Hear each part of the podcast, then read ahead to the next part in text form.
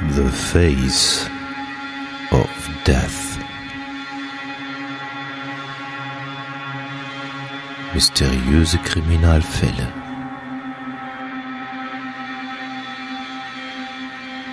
Der Podcast. The Face of Death.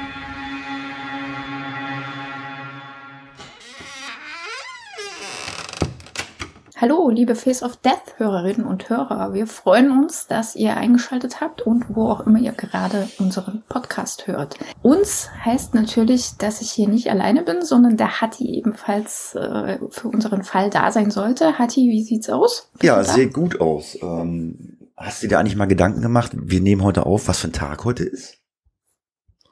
Heute? Heute ist der 13. November. Heute ist was ist daran besonders? Heute ist Volkstrauertag. Ah, okay. Tut mir leid, ich komme nicht so aus dem. ich auch nicht, aber mir ist, ich habe mich gerade mit meiner Freundin darüber unterhalten, ähm, ähm, dass da jetzt alle heute auf die Friedhöfe gehen und du ab nächste Woche, sagt man ja so, dann deine Weihnachtsbeleuchtung raushängen sollst. Man sagt ja, erst bis erst nach Totensonntag. Deswegen fällt mir das ein. Genau. Und wir Totensonntag, das sagt mir eher was. Ja. Als Volkstrauertag. Ja, aber Weil das ist tatsächlich, meine Eltern machen das auch so. Die sind auch immer entsetzt, wenn schon vorher die Weihnachtsdeko, äh, die, die ich tatsächlich auch schon im Oktober gesehen habe an einigen ja, Häusern. also ich meine gut 13, also ich finde es auch 13 November früh. Ich meine gut, du kriegst du kriegst ja auch dein Christstollen am, äh, im September schon zu essen. Also ja, ja, richtig.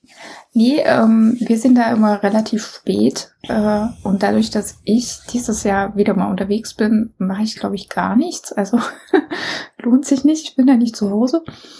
Ähm, ja. Ach, du bist Weihnachten gar nicht zu Hause?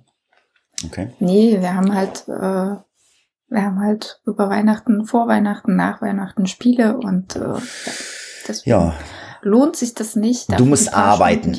Du musst da bin. arbeiten. Ich muss arbeiten, genau. genau. Ja, nee, wir sind zu Hause. Ich habe vorhin erstmal beim großen Online-Händler, der mit A beginnt, äh, ganz viel Weihnachtsbling-Bling bestellt.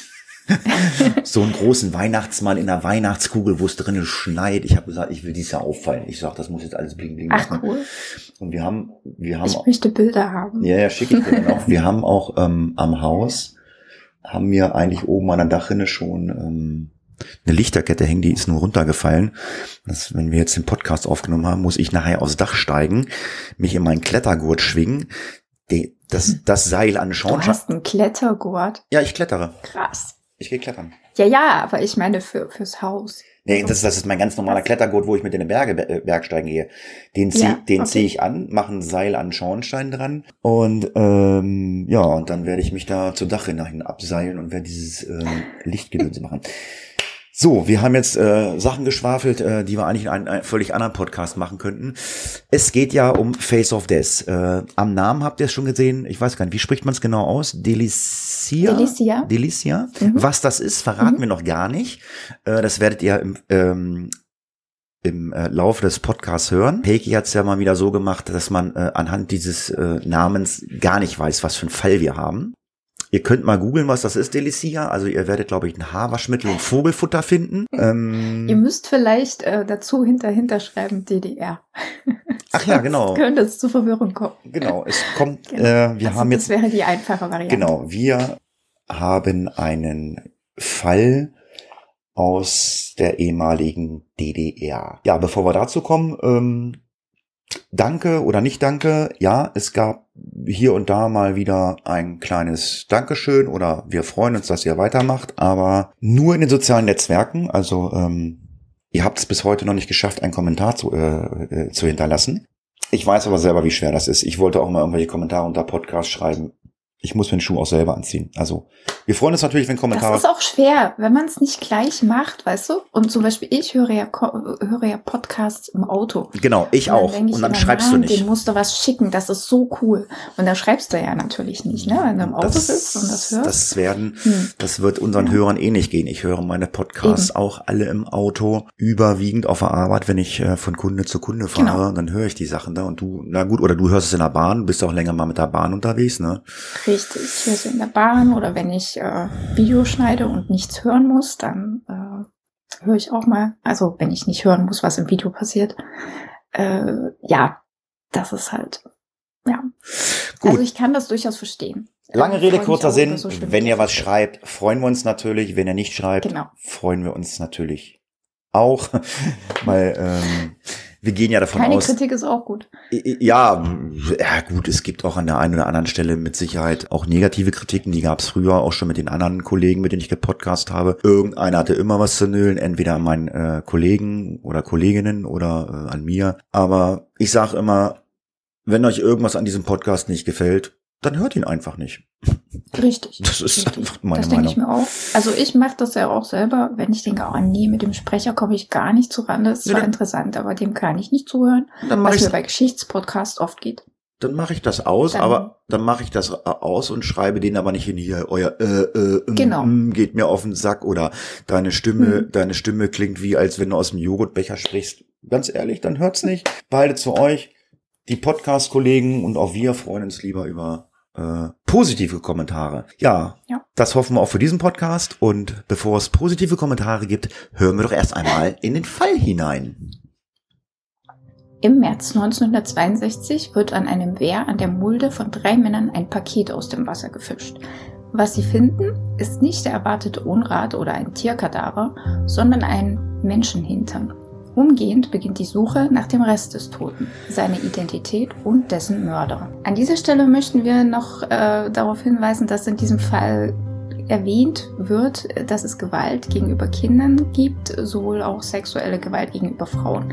Das äh, beschreiben wir nicht und das ist auch nicht im Detail dargestellt, aber es soll darauf hingewiesen sein. Genau, und ähm, es wurden auch die Namen, äh, also die Originalnamen der Opfer und Täter, Täterinnen geändert äh, für die Öffentlichkeit und ja, wir haben die für den Podcast natürlich auch so genau übernommen. Das ist dann vielleicht einfacher zu verstehen, wenn jemand vielleicht noch hinterher so ein bisschen Recherche macht und googelt ähm, und wir reden hier von Paul Müller und eigentlich äh, hat man den Namen auf äh, Franz Meyer geändert. Nein, wir haben die Namen so übernommen. Zumindest habe ich das so verstanden. Ist doch richtig, oder? Genau. Ja, das Ja. ist richtig. Gut, also wir machen jetzt mal eine kleine Zeitreise und zwar gehen wir in das Jahr 1962. Ähm, Das war das Jahr, in dem die Kuba-Krise sich zugespitzt hat, die Spiegel-Affäre Schlagzeilen machte mit äh, äh, die Spiegel-Affäre Schlagzeilen machte. Marilyn Monroe ist gestorben und zwar wir gehen in die ehemalige DDR, um genau zu sein, in den Bezirk Halle nach Bitterfeld. Es ist ja das Jahr nach dem Mauerbau vor dem Beschluss des Wirtschaftsreform der DDR durch das neue ökonomische System der Planung und Leitung der Volkswirtschaft. Vorsitzender des Staatsrates ist zu dieser Zeit Walter Ulbricht. Den Namen hat man vielleicht schon mal gehört. Und Ministerpräsident ist Otto Grotewohl. Der Name sagt mir gar nichts. Bitterfeld ist zu DDR-Zeiten einer der wichtigsten Industriestandorte, besonders im Bereich der chemischen Industrie. Die Stadt liegt circa 25 Kilometer nordöstlich von Halle und hat damals ungefähr circa 30.000 Einwohner gehabt. Ähm, auch wenn es vielleicht den einen oder anderen langweilt, aber äh, ein bisschen zu verdeutlichen, wie wichtig dieser Standort war. Ähm, hier gab es den VEB, also das heißt äh, der volkseigene Betrieb, der Elektrochemischen Kombinat Bitterfeld, das war kurz EKB, den VEB Industrie- und Kraftwerksrohrleitungsbau Bitterfeld, kurz IKR. Das war zum Beispiel einer der bedeutendsten Betriebe für die gesamte DDR-Wirtschaft, also ohne den wäre gar nichts gegangen und das Braunkohlekombinat Bitterfeld BKK. Die Umweltprobleme, die die Bitterfelder Industrie aufgrund einer stark überalteten Ausstattung und äh, keinerlei Umweltschutzmaßnahmen verursachte, sind gravierend und die prägen die Landschaft teilweise bis heute. Plakativ, aber nicht ganz ohne Anlass wurde Bitterfeld daher als schmutzigste Stadt Europas bezeichnet. Jedenfalls Ebenfalls beherbergt Bitterfeld zu dieser Zeit die VEB Papier- und Kartonfabrik. Hier wurde Packpapier und Maschinenpapier hergestellt und die ist an der Mulde gelegen und genau da tritt halt unser Fall erstmals in Erscheinung. Ja, ich kann auch noch selber persönlich so ein bisschen zu Bitterfeld ausholen. Ich weiß nicht, warst du selber schon mal in Bitterfeld? Ich war äh, auf diesem jetzigen Mulderadweg. Ich kenne es aber tatsächlich nicht aus DDR-Zeiten. Also da war ich halt noch recht jung. Wir waren da nicht. Also, ich kenne das vom Geocachen. Ich war als Geocacher mal in Bitterfeld oder bei Bitterfeld. Und ja, Ich habe mir dort die Industrie ein wenig angeguckt. Man nennt es, glaube ich, heute oder man nennt es Lost Places, leerstehende Industrie. Genau.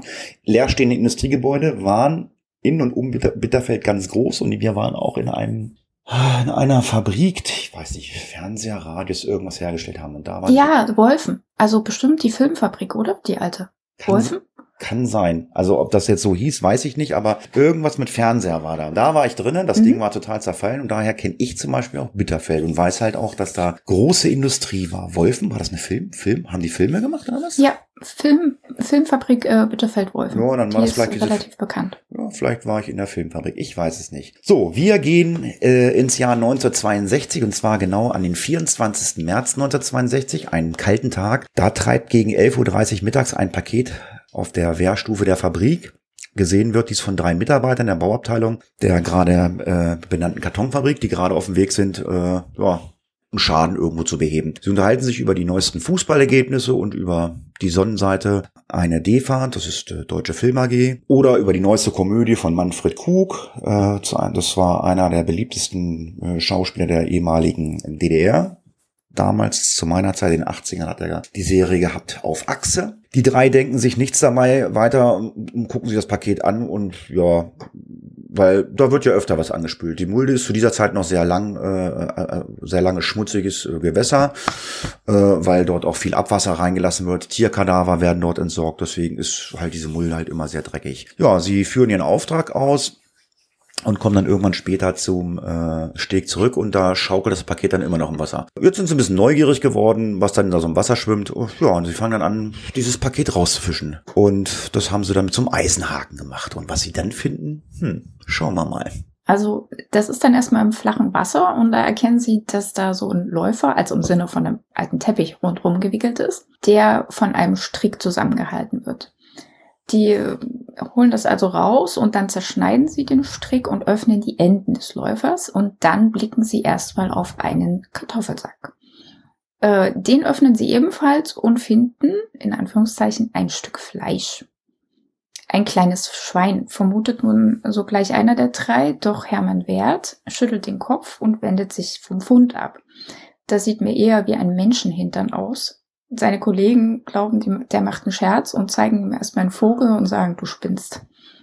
Sie packen aus, was dann im Sack ist und nun vergehen sie, äh, vergeht ihnen der Witz, denn vor ihnen liegt tatsächlich der Unterkörper einer männlichen Person. Jetzt sind sich die Männer ziemlich einig, dass es kein natürlicher äh, Tod war und sie wollen erstmal die VP verständigen. Äh, die VP, das war die Volkspolizei.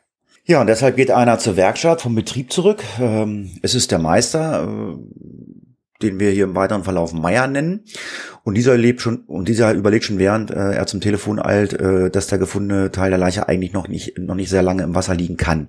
Der Mann hat tatsächlich schon Erfahrung mit Toten, weil man findet da scheinbar öfter mal Tote. Ich meine, Tierkadaver haben wir ja auch schon gerade angesprochen, weil da wurde vielleicht auch schon öfter mal ein Toter aus dieser Mulde gezogen. Und äh, ja, man kann halt sehen, ob das kurz oder mehrere Tage schon im Wasser lag.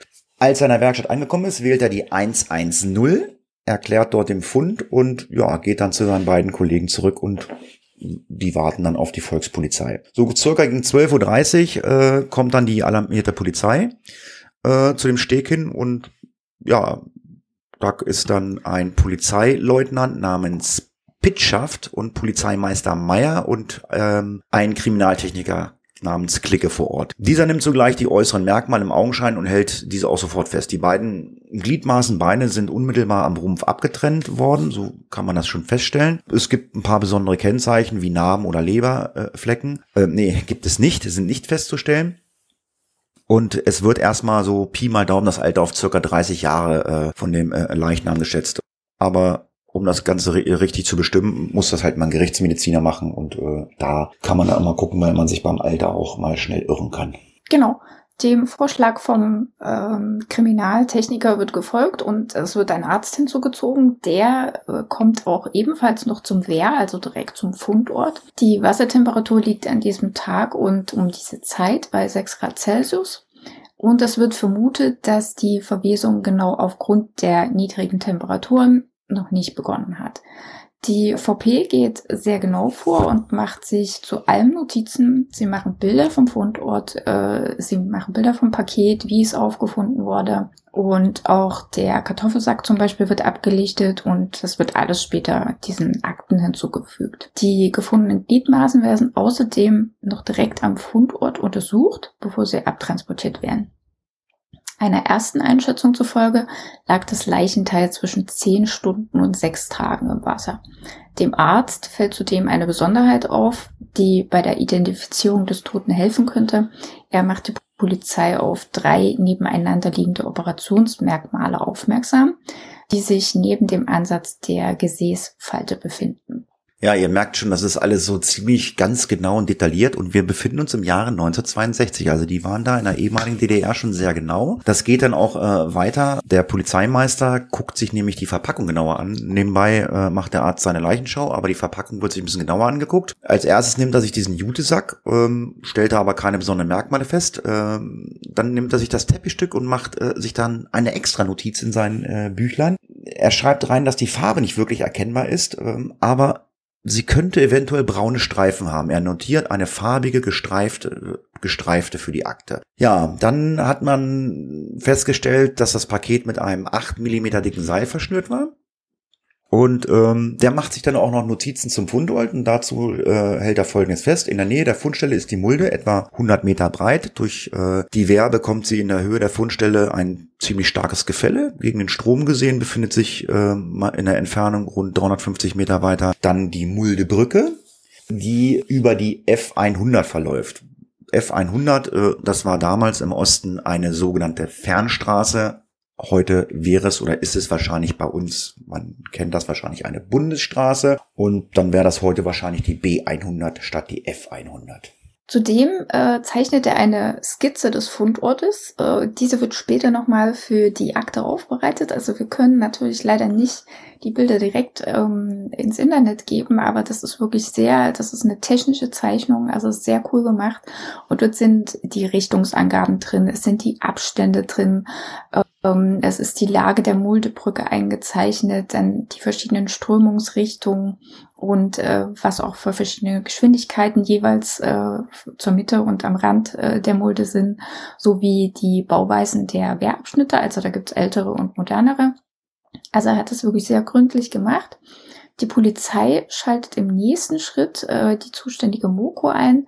Die Moko ist die Bezeichnung der Mordkommission und in diesem Fall ist die vom Bezirk Halle zuständig. Als erstes wollen die natürlich versuchen festzustellen, wer denn der Tote ist und dafür wird bei der Martin-Luther-Universität Halle-Wittenberg angefragt, denn dort gibt's eine Gerichtsmedizin. Ja, du hast ja gerade die Bilder und Skizzen angesprochen. Äh, wir können jetzt schon mal so ein bisschen aus dem Nähkissen plaudern. Äh, dieser Fall ist aus einem Buch, Namen nennen wir noch nicht, ähm, welches du besitzt, dieses Buch. Ne? Und da sind die äh, Skizzen äh, und Bilder drinne. Ist das richtig? Genau. Genau, der hat es da äh, von den Akten eingefügt, aber ich würde denken, der Autor hat halt die Genehmigung und ähm, da ich ja keinen Einblick in die Originalakten habe, nee. sondern nur das Buch eben, geht das halt nicht anders. Aber es ist sehr cool gemacht. Also sehr sachlich, aber sehr schön. Ja, jetzt gucken wir uns mal an, was der Gerichtsmediziner denn für Feststellungen bei der Untersuchung gemacht hat. Also er stellt erstmal fest, dass dieses äh, ja, Gesäß oder der Hintern circa 20 Kilo äh, wiegt. Er findet an den Schnitträndern, das sind so die Worte, die wir gewählt haben, äh, keine Unterblutung äh, ins Gewebe. Daraus kann dann geschlossen werden, dass der Mann äh, als, äh, als er zerteilt wurde bereits tot war. Ist dann wohl so. Wenn es da nicht eingeblutet ist, dann war er wahrscheinlich schon vorher tot. Zudem kann man feststellen, dass eine Säge zur Zerteilung verwendet wurde. Er findet aber auch Spuren an den Knochen, die noch etwas anderes verraten. Diese müssen nach dem Ansägen zuletzt möglicherweise mit einem massiven Tatwerkzeug, das könnte ein Hammer oder ein Beil gewesen sein, ja, auseinandergeschlagen worden sind. Also es erinnert mich gerade so ein bisschen an Schlachten. Der Nachbar von meiner Freundin hat gestern ein Schwein geschlachtet und äh, so, hm. ja, ist kein Witz, so kam mir das gerade hier vor. Ich habe gesehen, wie das Schwein zersägt und zerhauen wurde mit einem Beil. Also ist schon gruselig, was ja, hier. bei uns wurde früher auch geschlachtet, also ich kenne das auch. Ja, ich kenne das auch von früher, aber hier die Schlachten halt noch und äh, das war halt wirklich so. Mhm. Ja, die Liegezeit kann durch die genauere Untersuchung auf ein bis zwei Tage eingegrenzt werden und die durchgeführte Blutgruppenbestimmung ergibt A Rhesussystem oder auch Rhesusfaktor D positiv. Also Das hat man dann auch bei der ganzen Untersuchung festgestellt. Und wie äh, viele True Crime Fans vielleicht wissen, weil sie sich auch forensische oder rechtsmedizinische Podcasts anhören, ist es sehr schwer, einen Todeszeitpunkt einzugrenzen. Ähm, also auf Stunden kriegt man es sowieso nicht hin, aber auf Tage, wenn man gut arbeitet. Und das gelingt den Rechtsmedizinern tatsächlich. Sie gehen davon aus, dass der Tod zwischen 5 und 14 Tagen vor dem Finden des Leichenteils eingetreten sein müsste. Das Alter des Mannes wird ein bisschen korrigiert. Die Mediziner gehen beim Alter von einem Mann aus, der zwischen 35 und 45 Jahren alt ist, also nicht 30, wie ursprünglich vermutet. Und die Todesursache kann natürlich anhand eines ähm, einzelnen Hinternteils äh, nicht ermittelt werden. Die Identität des Mannes bleibt ebenfalls erstmal unbekannt. Daher konzentriert sich jetzt die Moko ähm, darauf, in der Mulde die fehlenden Leichenteile zu finden. Deshalb wird am 25. März eine große Suchaktion gestartet, und zwar auf der Westseite der Mulde. Dafür wird wieder die VP zur Verstärkung hinzugezogen und es kommen auch vier Hundeführer zum Einsatz, die bei der Suche helfen sollen. Die Hunde werden im Abstand von 70 Metern am Uferbereich entlang geführt und die sollen halt alle Gehölze, Sträucher und die zugewachsenen Stellen, also das ist teilweise sehr unübersichtlich, die sollen die Hunde durchsuchen. Zudem haben die Volkspolizisten Suchstangen dabei, mit denen sie in den Boden stechen. Also das ist ähnlich wie nach einer Lawine, wenn man nach äh, Verschütteten sucht. Solche Stangen kann man sich da vorstellen. Ja, die Mokus aber auch davon ausgehen, es könnte natürlich auch sein, dass die Leichenteile vergraben worden sind. Also es war dort in der Nähe der Mulde lockeres äh, Erdreich und da hätte man das auch vergraben können. Aber man hat dort nichts gefunden, weil man hat dann nämlich nach vier Stunden äh, den ganzen Einsatz ohne Erfolg abgebrochen aber die Suche nach den vermissten Leichenteilen hat man irgendwie noch nicht aufgegeben. Um sich dann ein genaueres Bild zu machen, wohin die Teile getrieben sein könnten, nimmt man sich nun ein, ja, ich, ich nenne es mal äh, die Physik des Wassers äh, ähm, zu Herzen und guckt sich mal das Strömungsverhalten der Mulde an. Dafür zieht man in dem Bereich der Mulde einen zuständigen Flussmeister zu Rate. Dieser erklärt, vom Eintritt in den Kreis Bitterfeld bis zum Wehr am Kartonwerk sind keinerlei Staustufen. Pumpwerke, Turbinenvorrichtungen oder Mühlen sind dort nicht vorhanden.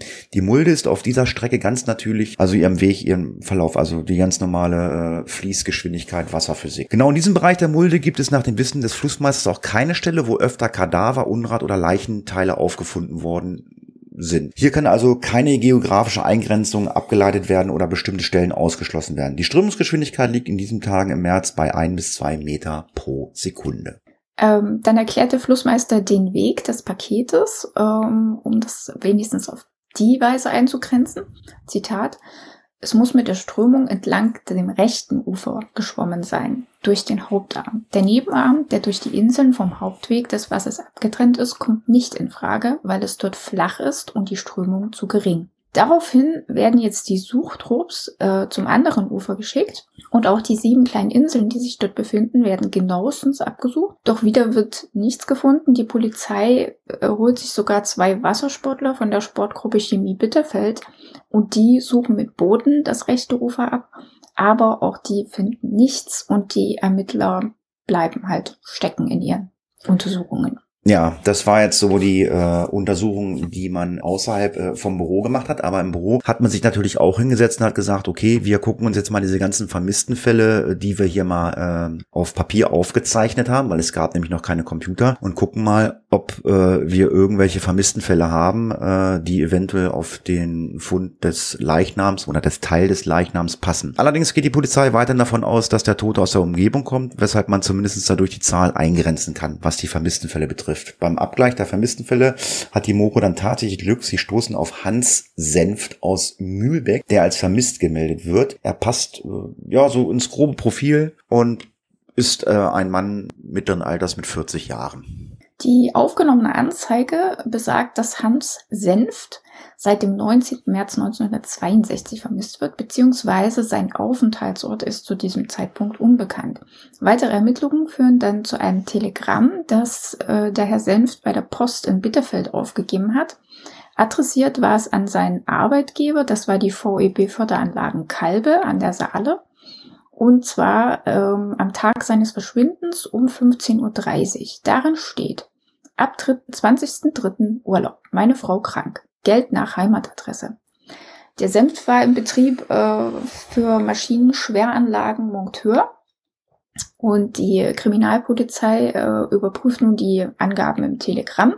Sie rufen erstmal bei der VEB Förderanlagenkalbe an und es stellt sich heraus, dass der Hans Senft eigentlich schon am 19. März in Schwarte, Schwarze Pumpe hätte sein sollen.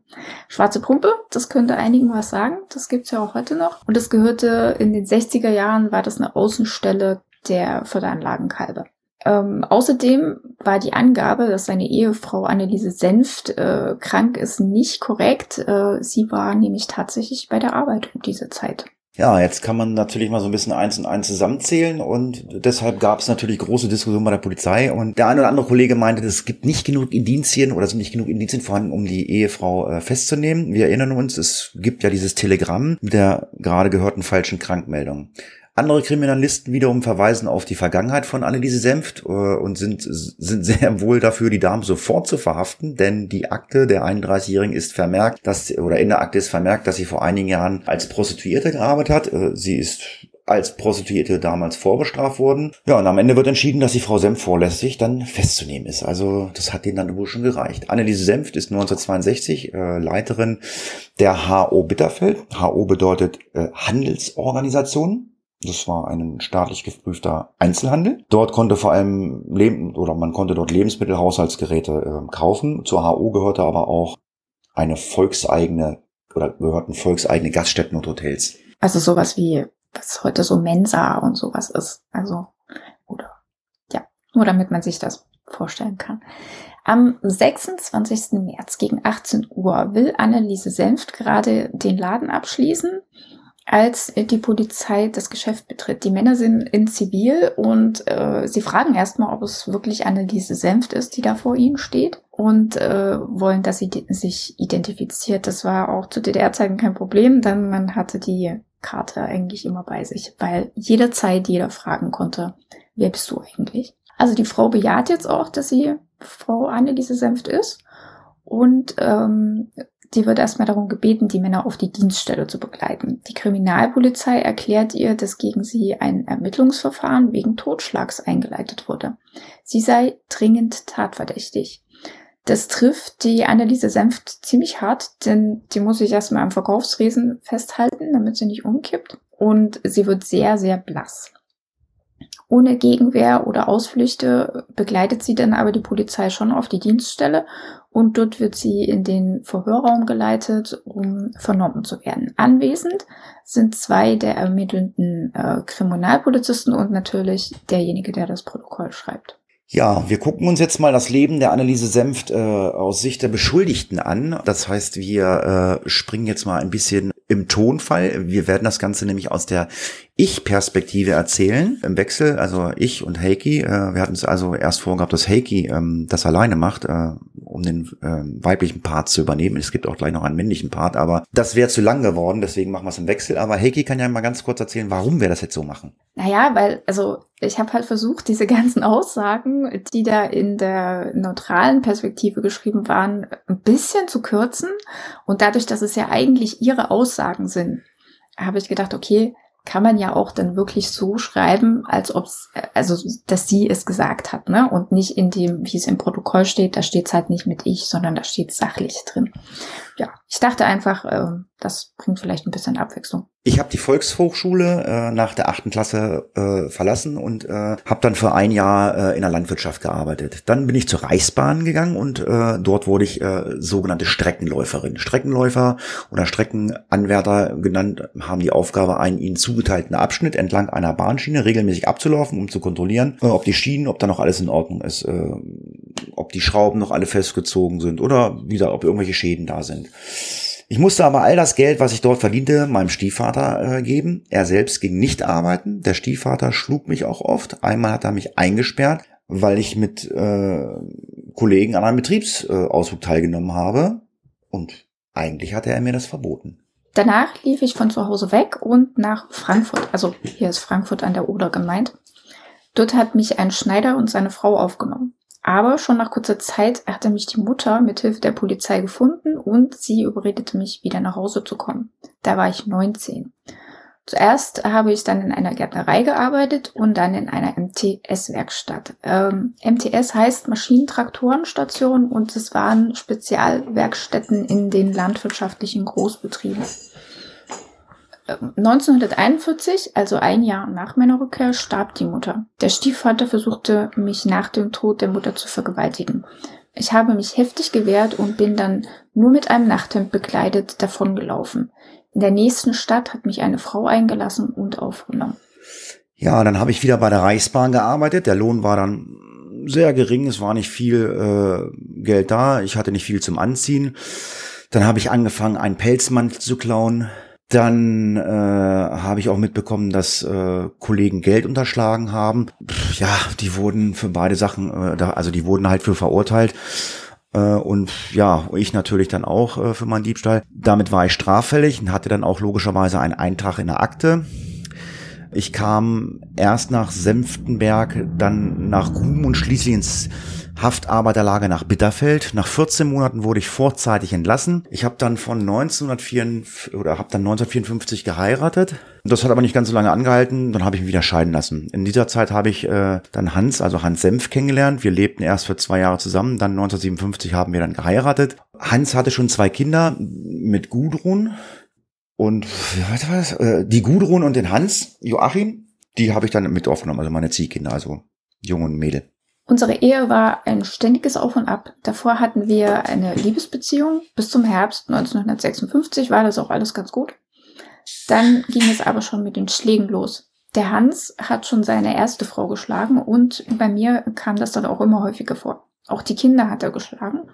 Meistens, weil er eifersüchtig war, aber dafür gab es gar keinen Grund. Meine Tochter Cornelia hat er auch geschlagen.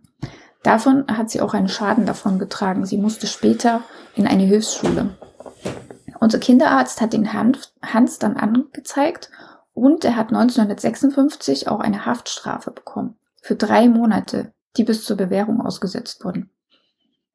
Ähm, als ich damals hochschwanger war, musste ich die bestellten 100 Zentner Rohkohle, also nach deutscher Umrechnung wären das 50 Kilo, mit Eimern in den Keller schleppen. Er sah nur vom Fenster aus zu. Das Kind ist dann kurz nach der Geburt gestorben. Es hatte einen Herzfehler. Es wurde nur acht Monate alt. Ja, und wir sind dann von Bitterfeld nach Mühlbeck gezogen. Das ist so fünf Kilometer außerhalb von Bitterfeld. Haben in einem zweistöckigen Haus äh, gewohnt, also in einer, äh, also in einer, Wohnung, äh, äh, in einer Parterre haben wir gewohnt. Ja, es wurde dann auch immer schlimmer mit den Schlägen. Einmal hat er mich so doll geschlagen, dass die Polizei ihn dann abgeführt hat. Er wollte auch immer mehr Sex und war dabei auch immer sehr brutal. Er verlangte richtig abnorm Geschlechtsverkehr von mir. Er sagte, andere Frauen würden das auch tun und wenn ich ihn lieb hätte, dann würde ich das auch für ihn äh, machen. Das hat ihn auch nicht gestört, dass sie Kinder waren. Da hat er sich nicht zurückgehalten. Das war ihm völlig egal. Er sagte immer nur, was gebe ich die Kinder an? Er hatte äh, mich dann auch äh, immer wieder grün und blau geschlagen so dass Grun und Hans zum ABV äh, gegangen sind. Das ist der Abschnittsbevollmächtigte und äh, er war verantwortlich für die Sicherheit und öffentliche Ordnung und immer man hat immer äh, engen und positiven Kontakt zur Bevölkerung gepflegt.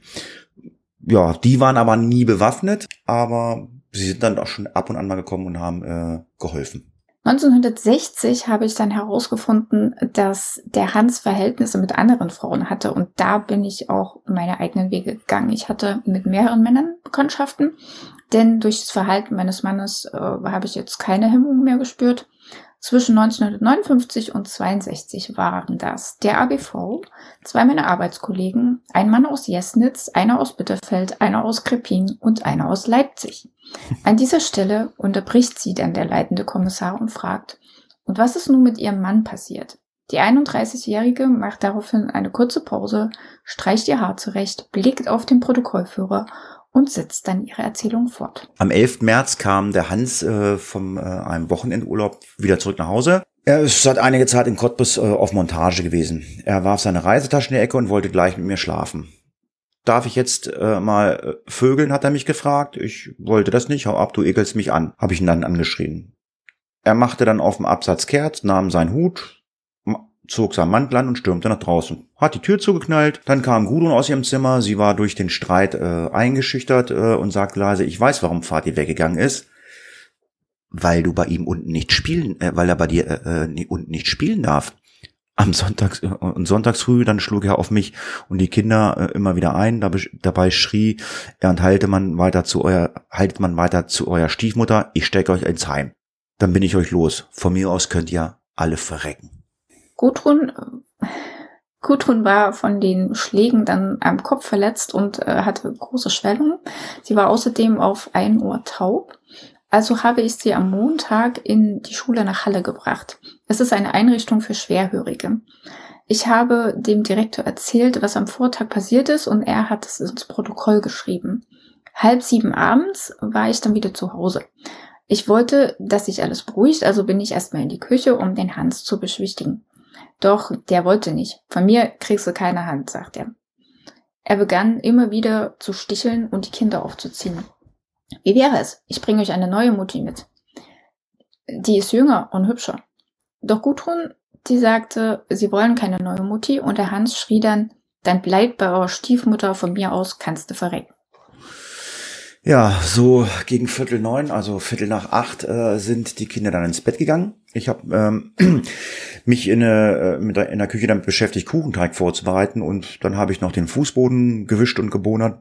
Ja, der Hans hat mir dabei die ganze Zeit zugeschaut und gefragt, wann ich denn zu ihm kämen würde. Er hätte Wein eingeschenkt und wollte, wollte sich dann mit mir aussprechen. Nach neun bin ich dann zu ihm gegangen. Der Hans saß frisch gebadet im Bademantel auf einem Stuhl und hat Fernseh geguckt. Ich habe nach einem der Gläser gegriffen, doch der Hans nahm es mir gleich wieder weg und sagte, das ist nicht dein Glas. Dann hat er sie getauscht und sagte, ich soll austrinken. Er trank seins, aber ich habe an meinem nur genippt. Daraufhin hat er mit der Faust auf den Tisch geschlagen und gebrüllt, jetzt hast du bewiesen, dass du mich nicht mehr liebst. Dann hat er seinen Bademantel ausgezogen und verlangt, dass ich meinen Morgenruck auch ausziehe. Er verlangte Oralverkehr und hat versucht, meine Sachen mir vom Leib zu reißen. Ich habe mich gewehrt und ihm ins Gesicht geschlagen. Da hat er gerufen, jetzt zeige ich's dir und ist dann aus der Stube gelaufen. Ich saß im Sessel und er kam zurück mit einem kurzen Beil. Das nutzen wir normalerweise, um das Holz für den Ofen zu kürzen. Er hatte es in seiner rechten Hand und dann hob er sie hoch und grinste dabei. Er sagte, sag bloß, ich traue mich nicht zuzuschlagen. Wir standen Gesicht an Gesicht und dann hat er gezischt, ich habe nichts zu verlieren und schlage zu. Dann hat er mir mit der linken ins Gesicht geschlagen. Ich habe versucht, ihm zu entkommen und bin um den Tisch gelaufen. Das Beil ist dann haarscharf an mir vorbeigeflogen und unter das Sofa gerutscht. Ich war wie erstarrt vor Schreck. Dann hat er mich gepackt und auf den Fußboden geworfen. Er hat sich auf mich gelegt und wollte mich vergewaltigen. Ja, ich habe beim Tasten dann den Stiel des Beils zu fassen bekommen und äh, habe dann mit der stumpfen Seite auf ihn eingeschlagen. Da spritzte auf einmal das Blut und Hans ist dann nach links weggekippt und lag mit dem Gesicht nach unten. Ich bin dann aufgestanden und war über ihm. Da hat mich so die Wut gepackt. Ich habe ihn angeschrien und dann weiter auf ihn eingeschlagen. Es war dann so dreiviertel elf, also viertel vor elf abends, äh, als ich da, als ich ihn dann umgedreht habe und das ganze Blut in seinem Gesicht sah. Mein Gott, was hast du getan? Habe ich dann zu mir so gesagt. Ich bin dann in die Küche gegangen, habe auf den Herd gestartet und überlegt, was ich nun tun sollte.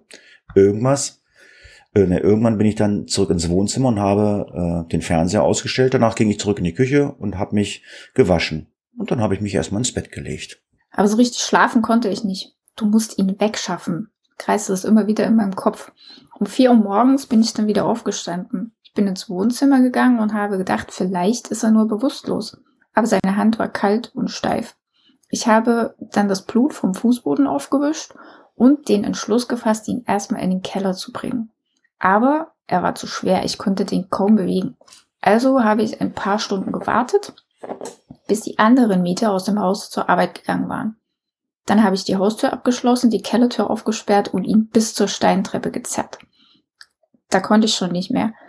Ich habe ihn dann aber herumgedreht und an den Beinen die Kellertreppe heruntergezerrt. Irgendwie habe ich es in den Kellerraum geschafft und dann habe ich den erstmal mit einem Läufer bedeckt. Die Fenster habe ich mit einem Sack abgehangen, damit niemand hineinsehen kann. Dann habe ich die Tür verschlossen. Ja, als ich damit dann fertig war, habe ich dann mit warmem Wasser die Treppe äh, im Haus erstmal gesäubert, gescheuert. Äh, ja, und dann den Fußboden in der Wohnstube. Die Tapete wollte ich mit äh, Gemol Rapid, das ist so ein Bleichsoda äh, von Blutreining, aber ich habe die Flecken nur verschmiert und dann ist die Wand dann schwarz geworden. Ich war erst nach 7 Uhr mit allem fertig. Dann habe ich die Gudrun zur Schule geschickt und Hans-Joachim angezogen. Er hat mich gefragt, ist der Vati schon zur Arbeit gegangen? Da musste ich mich wegdrehen, ich konnte nicht reden. Er hat mich dann nochmal gefragt und dann habe ich ihm leise gesagt, ja. Danach habe ich mich noch äh, um Holger, unseren Jüngsten, gekümmert und den habe ich dann in den Kindergarten geschickt. Am selben Tag habe ich noch äh, ein Telegramm zu seinem Betrieb äh, nach Kalbe geschickt, um Zeit zu gewinnen. Für den März hatte äh, ich mir einen Haushaltstag angemeldet. Das war in der DDR, war das so ein zusätzlicher freier Tag. Den gab es einmal im Monat für berufstätige Frauen mit Kindern. Deshalb konnte ich an diesem Tag auch dann zu Hause bleiben. Ich habe dann die Gardinen abgenommen und dabei überlegt, hm, wie könnte ich jetzt die Leiche loswerden? In Filmen ist das auch immer schwierig. Es gibt immer Probleme, früher oder später. Das hat mir dann so viel Panik bereitet, dass ich noch einmal die Treppe im Haus gescheuert habe. Ich habe dabei weiter nachgedacht und dann ist mir der Fleischer eingefallen, also ähnlich wie es uns beiden vorne ein bisschen ging, hm. ähm, der ja auch alles zerlegt. Also habe ich mich entschlossen, ihn zu zerstückeln und dann die Teile zu entsorgen. Dafür habe ich aus der Speisekammer den Fuchsschwanz geholt und mich dann 17 Uhr dran gemacht, den Hans zu zerlegen. Äh, Achtung, es wird jetzt etwas grafisch. Also wer das nicht hören mag, der äh, darf ruhig ein bisschen vorskippen. Es ist auch nicht lang. Zuerst habe ich ihn oberhalb des Nabels zerteilt und dann die Beine unterhalb der Kniescheiben abgetrennt. Dann kamen die Oberschenkel bis unterhalb zum Gesäß und zuletzt die Arme. Das war so anstrengend, mir ist der Schweiß gelaufen. Manche Knochen habe ich mit der Säge nicht zerteilen können, also habe ich die Axt gegriffen, die im Keller war. Danach habe ich alles in Säcke gepackt, die hatte ich schon vorbereitet. Das Gesäß kam in den alten Lumpensack und dann habe ich ein Stück vom Läufer da drum gewickelt. Die anderen Teile habe ich auf die anderen Säcke aufgeteilt und diese dann zugeschnürt. Dann habe ich die Säge mit warmem Wasser gereinigt und den Fußboden im Keller geschrubbt. Als ich damit fertig war, habe ich abgeschlossen und seit diesem Tag trage ich den Schlüssel immer bei mir. Am nächsten Tag, so circa gegen 21 Uhr, habe ich den Sack mit dem Kopf aus dem Keller geholt und ihn äh, auf den Gepäckträger von meinem Wiesel geschnallt. Das ist so ein zweisitziger Motorroller. Also etwas größer als ein heute, äh, also also ihr kennt einen Motorroller und das ist so, so ein Wiesel ist ein bisschen größer als ein Motorroller. Bin dann zur Muldebrücke bei Bitterfeld gefahren und habe ihn äh, und habe ihn von der Mitte der Brücke ins Wasser geworfen. Natürlich habe ich mich vorher vergewissert, dass niemand da war. Dann bin ich zurück nach Hause und habe den zweiten Sack geholt und das gleiche wieder getan. Im dritten Sack steckte dann das Gesäß. Ich hatte keine Kraft mehr, an den gleichen, an der gleichen Stelle das reinzuwerfen. Also bin ich damit wieder nach Hause gefahren.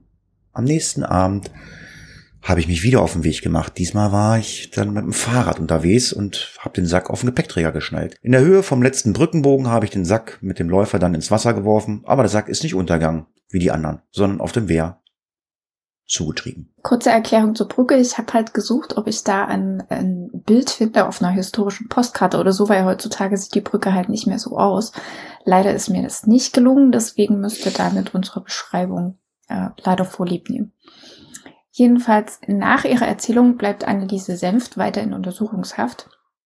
Die Ermittler versuchen nun alles, um diese anderen Teile des getöteten Mannes zu finden und suchen weiter am Muldeufer und äh, sie suchen auch weiter die kleinen Inseln ab. Die Feuerwehr findet aber weiter nichts und die MUK hat eine neue Idee. Die MUK, das war die Morduntersuchungskommission. Ähm, die veranlassen jetzt eine Rekonstruktion und die besorgen sich dafür bei der Abdeckerei eine Schweinekeule, eine mit, also eigentlich zwei, eine mit 22 Kilogramm Gewicht und eine mit 33 Kilogramm. Für die Jüngeren, die nicht mehr wissen, was eine Abdeckerei ist, eine Abdeckerei, die war für die Entsorgung von Tierkadavern zuständig und da wurden dann aus den Tierkadavern zum Beispiel Fette und Öle hergestellt oder auch Leder gemacht und äh, weiter genutzt. Jedenfalls die kleine Keule wird erstmal in den Sack gesteckt und dann mit einer sechs Meter langen Wäscheleine verknotet. Das Stück, was von der Leine übrig ist, Daran werden alle im Abstand von je einem Meter äh, Korken angebracht, die dann quasi, wenn man den Sack ins Wasser schmeißt, oben schwimmen, damit man verfolgen kann, wo der Sack hintreibt. Nach dem Reinwurf in die Mulde verschwindet der Sack erstmal von der Oberfläche, der treibt aber circa 30 Zentimeter unterhalb des Wassers weiter und genau auf das Wehr zu rutscht auf die andere Seite und hinter die Staumauer. Ähm, dort ist der Sack weiter unter Wasser, aber durch die Korken kann man eben sehen, wo es den hintreibt. Ja, die zweite Keule, das ist die, die 33 Kilo gewogen hat, äh, wird da dann später präpariert und ähm, dann in einen Koffer gelegt. Denn die Ermittler haben nach Aussage von der Anneliese Senf keine genauen Aussagen. Es ist die Aussage eines jungen Mannes, die in vielen Punkten der Aussage von Anneliese Senf widerspricht. Also hat man diesen Koffer genommen. Fritz Lummer ist 16 Jahre alt und arbeitet in der HO wie Anneliese Senf. Sie ist seine Chefin und bat ihn zu helfen, ein paar alte Sachen zu entsorgen. Ihr Bruder sei in den Westen abgehauen und jemand hätte ähm, sie gewarnt, dass die Polizei die Räumlichkeiten durchsuchen möchte. Sie müsse daher so einige seiner Sachen verschwinden lassen. Die Uniform, sein Abzeichen, das musste alles weg. Äh, ja, und deshalb fragte sie, ob Fritz ihr nicht helfen könne. Anneliese sei in, dann in den Keller gegangen, um die Pakete fertig zu machen und habe ihn dann zur Treppe gerufen. Dort stand ein blauer Koffer. Er war circa 79 mal 40 mal 30 Zentimeter groß das ist auch ziemlich 79, also wie man das so erkennt, aber okay, war halt so. Das, ja, das Gewicht äh, schätzt er auf circa 35 Kilo. Also das passt ja jetzt mit der Keule, 33 Kilo, 2 Kilogramm da vielleicht der Koffer. Das passt ja jetzt. Ähm, Fritz schlägt dir vor, dafür nicht, wie sie geplant hat, den Handwagen zu nehmen, sondern lieber den Motorroller, also den besagten Wiesel, der auch in ihrer Aussage vorkam, der da in der Garage steht. Was er nicht weiß, im Koffer befinden sich nicht äh, die alten Kleidungsstücke ihres Bruders, sondern die Arme und Beine von Hans Senft. Den Kopf hatte Anneliese bereits am Vortrag selbst entsorgt. Er schnallt jetzt also den Koffer mit einiger Mühe auf den Wiesel und sie fahren zur Muldebrücke. Dort halten sie an, seine Chefin öffnet den Koffer und sie nehmen jetzt den alten Sack heraus und schleppen den an den Zipfeln haltend zur Mitte der Brücke und werfen diesen in die Mulde. Das war beim vierten Teil des Brückenbogens auf der rechten Seite, beschreibt der junge Mann. Auf der Rückfahrt sprach seine Chefin mit sich selbst und murmelte, Zitat, was bringt, was wir hier machen? Wohl nicht unter 15 Jahre. Darüber hat sich der 16-Jährige sehr gewundert, aber nicht weiter nachgefragt. Gegen dreiviertel acht, also äh, 1945, waren sie wieder zurück am, in Mühlbeck und dieses Mal gingen sie gemeinsam in den Keller. Der junge Mann bemerkte einen furchtbaren Geruch und seine Chefin erklärte ihm, dass der von den verfolgten Kartoffeln käme. Ja, und neben den Kartoffeln im Keller lagen noch zwei Säcke. Einer davon wuchtete Anneliese Senft äh, dann in den Koffer. Der junge Mann schätzte das Gewicht auf hm, circa 50 Kilo und fragte, was noch im Koffer sei. Sie hätten noch zwei alte Luftgewehre zerhackt. Die Antwort genügte ihm und er schleppte den Koffer hinauf. Sie fuhren wieder zur Brücke und diesmal warf er den Koffer ins Wasser. In Wahrheit hatten sich aber in diesem Koffer der Oberkörper des Toten äh, befunden. Zurück äh, bei der Rekonstruktion schwimmte der Koffer an der Oberfläche über das Wehr und geht erst 30 Meter dahinter unter. Feuerwehrleute sitzen auf einem Floßsack, so eine Art Schlauchboot, und verfolgen die Korken. Der Koffer legt innerhalb von 30 Minuten circa 1,4 Kilometer zurück. Dann wird er äh, in, Mulden, äh, in diesem Muldenbogen betrieben und bleibt dort am Ufer hängen. Doch das Experiment bringt keine Ergebnisse, was die verschwundenen Leichenteile betrifft. Sie bleiben weiterhin unauffindbar. Ähm, und jetzt schauen wir uns, äh, für alle, die sich gewundert haben, warum jetzt ein 16-Jähriger einer Frau hilft, die fast doppelt so alt ist wie er, schauen wir uns die Beziehung zwischen Anneliese Senft und Fritz Flummer ein bisschen genauer an. Ähm, und das ist auch wieder ein bisschen aus der Sicht des jungen Mannes erzählt, also nicht wundern. Ich hatte gehört, dass der Mann von Frau Senft in China auf Montage ist. Die Chefin war Mitte März wie immer. Ich habe keine Veränderung bemerkt. Im Spaß habe ich sie anfangs immer Mutter genannt und sie hat zu mir Sohn gesagt. Sie war lustig wie immer. Wir haben gerade beim Planen des Kaufhausbetriebsfestes, ähm, also wir haben gerade in den Planungen des Kaufhausbetriebsfestes, was am 17. März stattfinden sollte, gesteckt und sie hat mir noch erzählt, dass sie sich als Indianerin verkleiden würde. Zur eigentlichen Feier kam sie dann in einer roten Perlonbluse. Man konnte ihren BH durchschimmern sehen. Die Jungs haben dann schon ganz schön getuschelt. Irgendwann am Abend hat sie mich an ihren Tisch gewunken und mich gut abgefüllt. Nach einigen Gläsern Harzer Juwel, ähm, das ist ein Wein, der wohl sehr schnell zu Kopf gestiegen ist. Also ich habe da meine Eltern gefragt, die kennen sich da besser aus. Ähm, und sie flüsterte mir dann ins Ohr, dass sie eigentlich nur wegen mir zum Fest gekommen sei. Sie hat mich angelächelt und ich wusste nicht, was ich davon halten sollte. Ja, später äh, ähm, ist sie dann aufgestanden, machte eine Kopfbewegung Richtung Ausgang. Ich bin ihr dann gefolgt Und zwar auf die Gemeinschaftstoilette. Dort hat sie mich dann aufgefordert, ich solle sie küssen. Danach haben wir einige Male am Abend getanzt und sie sagte mir ins Ohr, pass auf, dass ich dich heute Abend nicht verführe. Gegen 23.30 Uhr bat sie mich, ihr in der Umkleide beim Umziehen zu helfen. Dort haben wir nichts gemacht. Ich bin dann gegen Mitternacht nach Hause. Die Chefin war schon mit einem anderen Kollegen durch den Hinterausgang des Betriebes verschwunden. Die beiden kamen mir auf der Straße entgegen. Ich war schon ziemlich betrunken, konnte mich aber dann in so einem Hauseingang verstecken. Damit, damit konnten sie mich dann nicht sehen. Zwei Tage später hat sie mir dann erzählt, dass sie nur ein Stück zusammen gegangen waren und dann hat sie ihm eine Ohrfeige verpasst, weil er aufdringlich geworden ist. Hm, ist klar. Dann am 19. März kam die Chefin in der Mittagspause zu mir und fragte, ob ich nicht mal bei ihr zu Hause vorbeikommen wolle. Ich habe so gedacht, meine Eltern haben ja keinen Fernseher, also sagte ich ja gerne zum Fernsehen. Sie lachte und sagte, ja, ja, du und Fernsehen gucken. Nachmittags, so gegen 14.30 Uhr, ähm, bin ich dann für die Chefin zur Post gegangen, um ein Telegramm abzuschicken. Sie hatte mir den Text aufgeschrieben und mir 20 Mark gegeben. Der junge Mann zitiert nun den Wortlaut des Telegramms und es ist fast aufs äh, Wort komplett richtig, weshalb äh, er dadurch sehr glaubwürdig wirkt. Später wird Anneliese Senf zugeben, dass sie hoffte, mit dem Telegramm Zeit gewinnen zu können, denn ihr Mann hatte noch über 20 Urlaubstage. Also die hat einfach gehofft, dass in der Zeit äh, erstmal keiner nachfragt.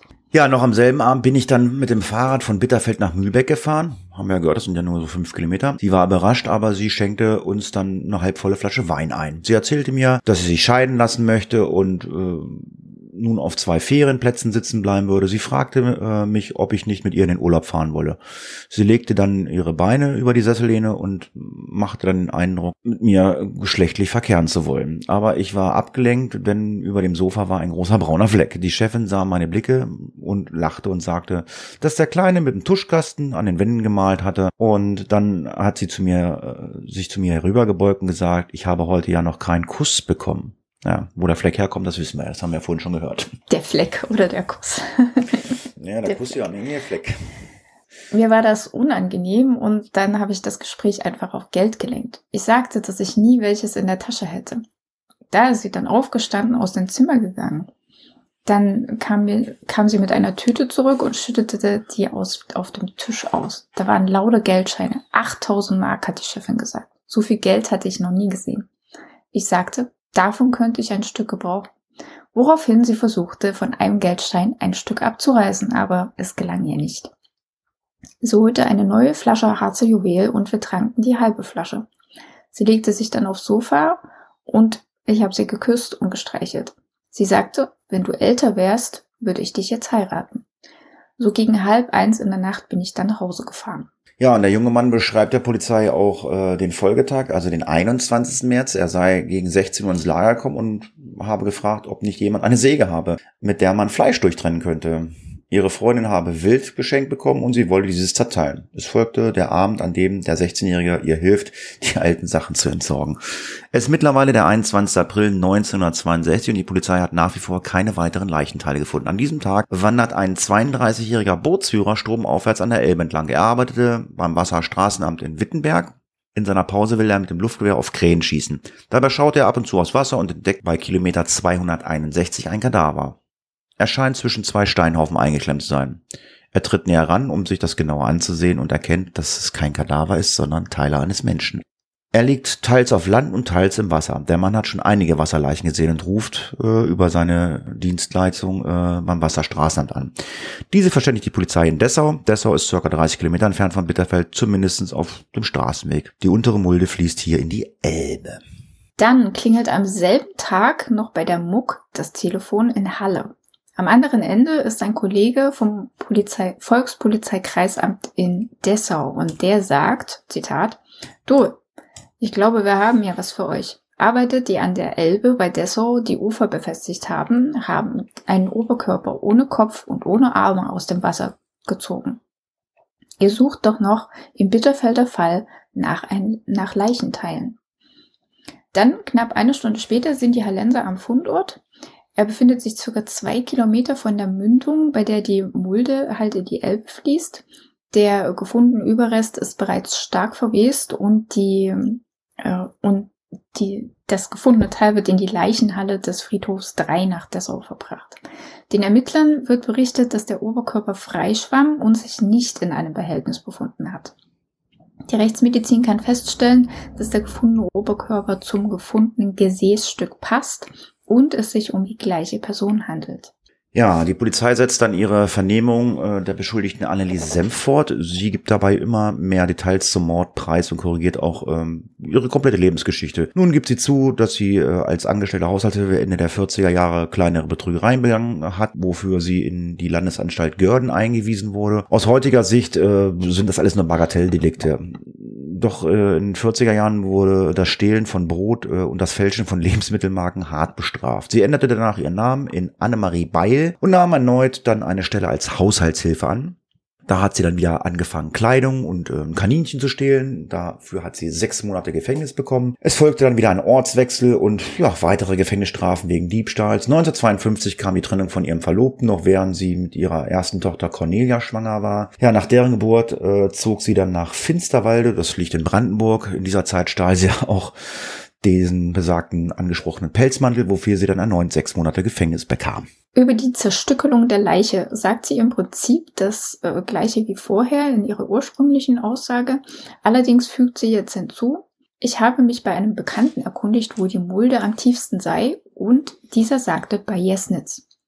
Äh, den Bekannten wollte sie eigentlich auch um Hilfe bitten, äh, diese alten Sachen äh, zu entsorgen, aber dann sei ihr eben der 16-jährige Fritz über den Weg gelaufen. Mit dieser Aussage bestätigt sie nun also unwissentlich die Aussage des Jugendlichen, denn die Anneliese hat ja nicht gewusst, dass er eben diese, diesen Abend äh, der Polizei geschildert hat. Zum dritten Paket, was am Wehr gefunden wurde und was sie im Prinzip hat auffliegen lassen, äh, sagt sie, ich habe den Sack mit einem Stück Teppich umhüllt und mit einem starken Bindfaden festgebunden. An der Muldebrücke kurz vor Bitterfeld habe ich das Bündel am 23. März in den alten Muldearm geworfen. Ich habe beobachtet, dass es in Richtung Kartonfabrik schwimmt.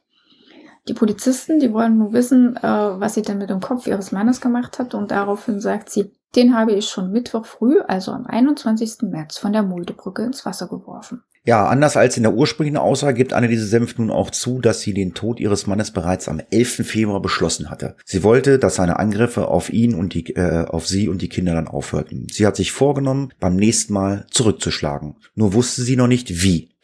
Den endgültigen Beschluss fasste sie dann am 11. März. An diesem Tag begleitete sie ihren Mann zum Bahnhof, der ihr dort äh, unverblümt sagte, in Cottbus wartet schon eine Frau auf mich. Damit hatte Hans Senft sein eigenes Todesurteil finalisiert. Denn nun beginnt Anneliese Senft konkrete Pläne für die Ermordung ihres Mannes zu entwerfen. Sie entschied äh, sich äh, für Schlafmittel ins Getränk, als Variante. Mit einer Überdosis will sie zum Ableben oder will sie das Ableben herbeiführen. Am 16. März besorgte sie sich vom Arzt äh, ein Schlafmittel, in dem sie vorgibt, bereits seit längerem unter Schlaflosigkeit zu leiden. Sie bekommt ja dafür verschreibungspflichtige Schlaftropfen.